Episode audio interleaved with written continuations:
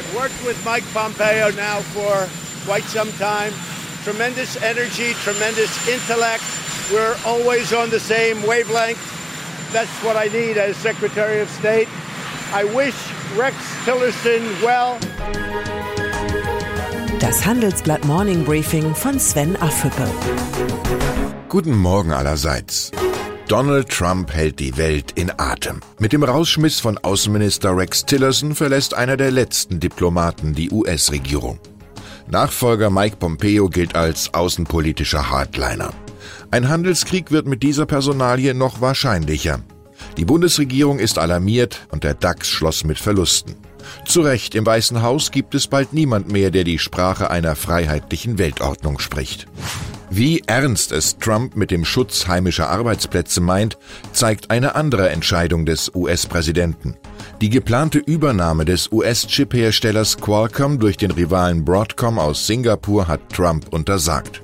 Der Grund die Gefährdung der nationalen Sicherheit.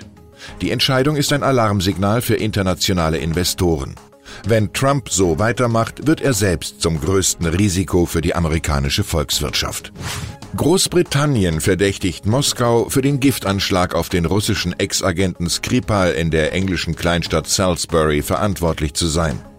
Regierungschefin May droht Putin mit Sanktionen, sollte sich Moskau nicht zu dem Mordversuch äußern. Auch Kanzlerin Merkel verlangt Aufklärung vom Kreml.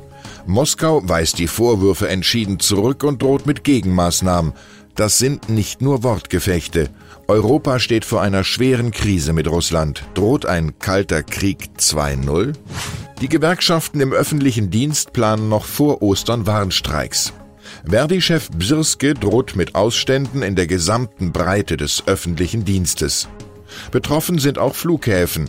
Den Ferienverkehr zu Ostern will Verdi in diesem Jahr aber nicht lahmlegen.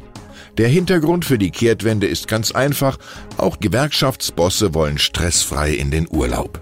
200 Handelsblattleser haben gestern Abend einen energischen Oliver Bierhoff erlebt.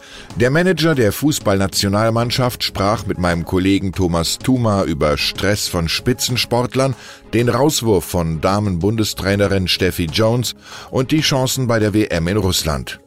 Seine Mahnung, die Nationalmannschaft habe es sich nach dem Gewinn des WM-Titels vor vier Jahren in der Komfortzone des Weltmeisters bequem gemacht. Hoffentlich wirkt der Weckruf.